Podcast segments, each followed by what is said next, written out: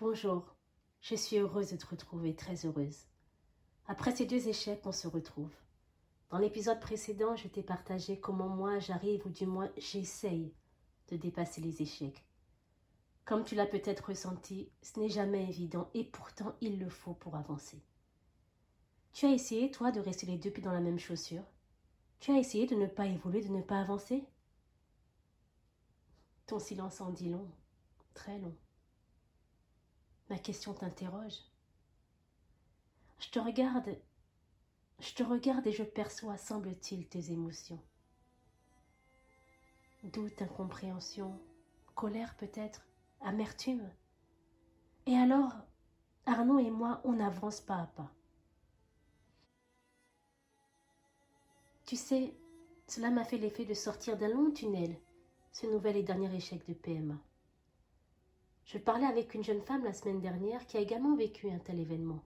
Et je me demandais tout haut s'il fallait forcément passer par un tel parcours pour comprendre ces couples, ces femmes, ces hommes aussi parfois.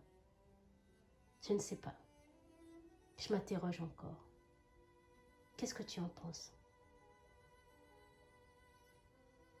Ces discussions, c'est vraiment bien parce que ça nous permet de confronter nos points de vue. Je n'ai pas la science infuse. Hein. Je fais avec ce que j'ai au moment où ça arrive. Je suis comme toi. Parfois désemparée également. Je t'ai dit long tunnel, car ce parcours, c'est un marathon. Tiens, moi par exemple, j'aime courir. Et c'est exactement ça pour moi, ce parcours un marathon. C'est une discussion avec toi-même où tu t'interroges, te questionnes, te challenges. C'est un parcours parfois heureux, mais qui peut également être malheureux ou douloureux.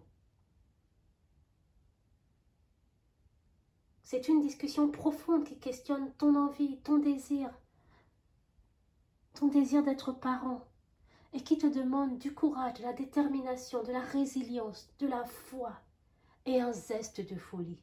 Oui, la folie d'y croire. La folie de croire en ton projet, en ton intention. Personnellement, j'en sors épuisé, mais pas vaincu. Arnaud, lui, c'est un taiseux.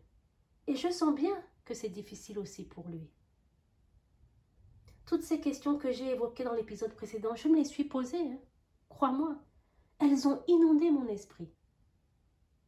Alors après un temps de repos, repos indispensable, qu'est-ce que tu crois? Qu'on enchaîne comme ça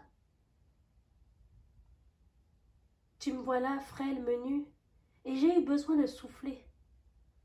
En tant qu'individu d'abord, et en tant que couple ensuite.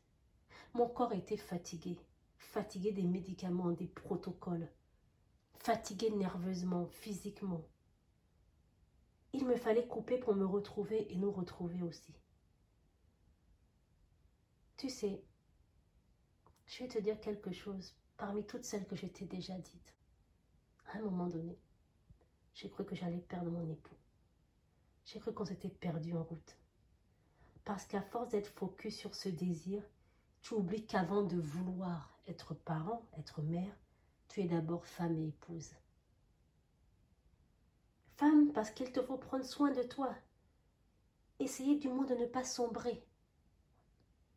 Ma grand-mère que j'aime énormément me disait Keren, ce n'est pas parce que tu ne vois pas les gens que les gens ne te voient pas. Hein. C'est très vrai. Hein. Prendre soin de soi passe par là. Se faire belle, s'admirer, s'apprécier. Et ne pas oublier son rôle d'époux ou d'épouse de conjoint ou de conjointe, de compagnon ou de compagne. Prendre soin de sa relation de couple, organiser des sorties, se redécouvrir, s'offrir des moments à deux, se reconnecter. Ne pas hésiter à se dire Je t'aime. Aujourd'hui encore, je te choisis. Tu as une grande valeur à mes yeux. Que tu es beau ou belle. L'amour ne connaît pas la honte. Hein. Parce que tu vois, ces petits mots, ça permet d'entretenir la flamme, de dire à l'autre que tu es un cadeau pour moi et vice-versa. C'est important. C'est ce qu'on a fait. Moi, je chéris Arnaud. Hein. Du fond de mon corps, mon cœur exulte de joie de l'avoir dans ma vie et à mes côtés. Tu sais, je souris parce que je te sens acquiescer à mes mots. C'est important. Et si tu le vis ou l'as vécu, tu sais ô combien c'est important de protéger ce sentiment, cette force magique qui existe entre vous, cette affection, cette douceur, cette empathie. C'est un parcours purement guidé par l'amour, ce parcours vers la parentalité. Alors, il ne faut pas hésiter à se témoigner de l'amour.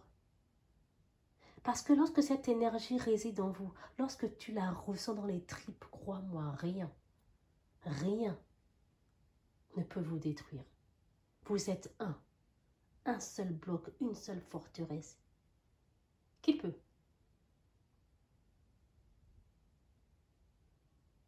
Et c'est ainsi, hein. Et c'est ainsi par une acceptation des choses.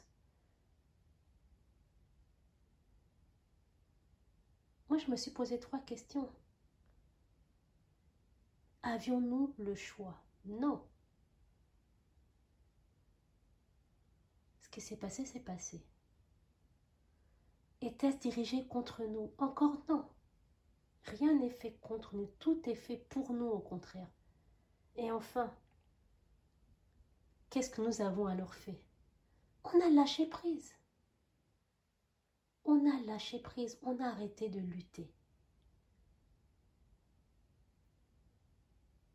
Et à ce moment-là, je te le dis, hein, rien n'est joué.